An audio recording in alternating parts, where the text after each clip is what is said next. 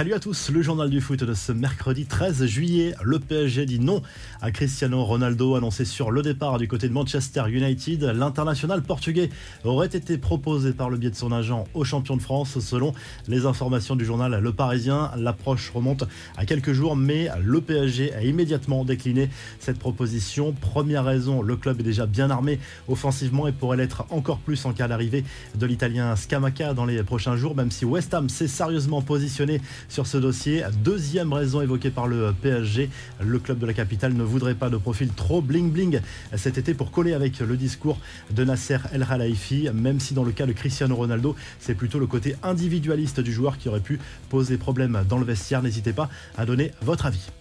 Les autres infos et rumeurs du mercato et tout d'abord ce démenti de Samuel Umtiti. Certains médias ont annoncé que le champion du monde avait été recalé par Rennes lors de la traditionnelle visite médicale. Le défenseur central du Barça a publié un message sur Instagram semblant démentir ces informations. Quand le mensonge prend l'ascenseur, la vérité prend l'escalier. Elle met plus de temps mais finit toujours par arriver à lâcher l'ancien lyonnais. Le Barça qui de son côté va dégainer une nouvelle offre pour Robert Lewandowski au Bayern Munich. Elle pourrait être décisive. On parle cette fois de 50 millions d'euros hors bonus, ce qui correspond aux attentes bavaroises. Lille s'offre l'une des révélations de la saison dernière en Ligue 1. Mohamed Bayo quitte Clermont pour le LOSC, montant de l'opération un peu moins de 14 millions d'euros pour l'attaquant guinéen.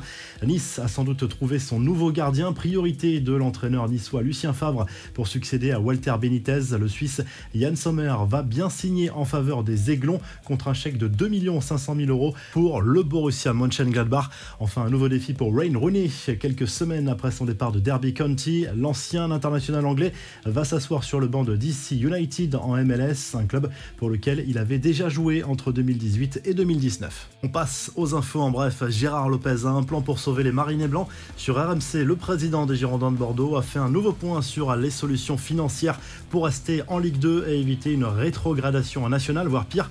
En cas de dépôt de bilan, le propriétaire du club bordelais affirme que la dette est désormais réduite de 75% grâce à un accord avec les créanciers. On parle de 40 millions d'euros injectés. À Marseille, l'aventure d'Igor Tudor commence de manière assez tendue selon l'équipe. Le départ de Camoranesi de son staff n'était pas prévu, contrairement à la version officielle qui laissait à supposer que l'Italien était simplement venu à l'OM pour aider le technicien croate à constituer son staff. Camoranesi aurait en réalité claqué la porte en raison de sa relation très tendue avec Tudor. Un mot sur l'Euro féminin. Les Allemandes sont déjà qualifiées pour les quarts de finale grâce à leur victoire 2 à 0 contre l'Espagne. Succès également du Danemark contre la Finlande à suivre ce mercredi.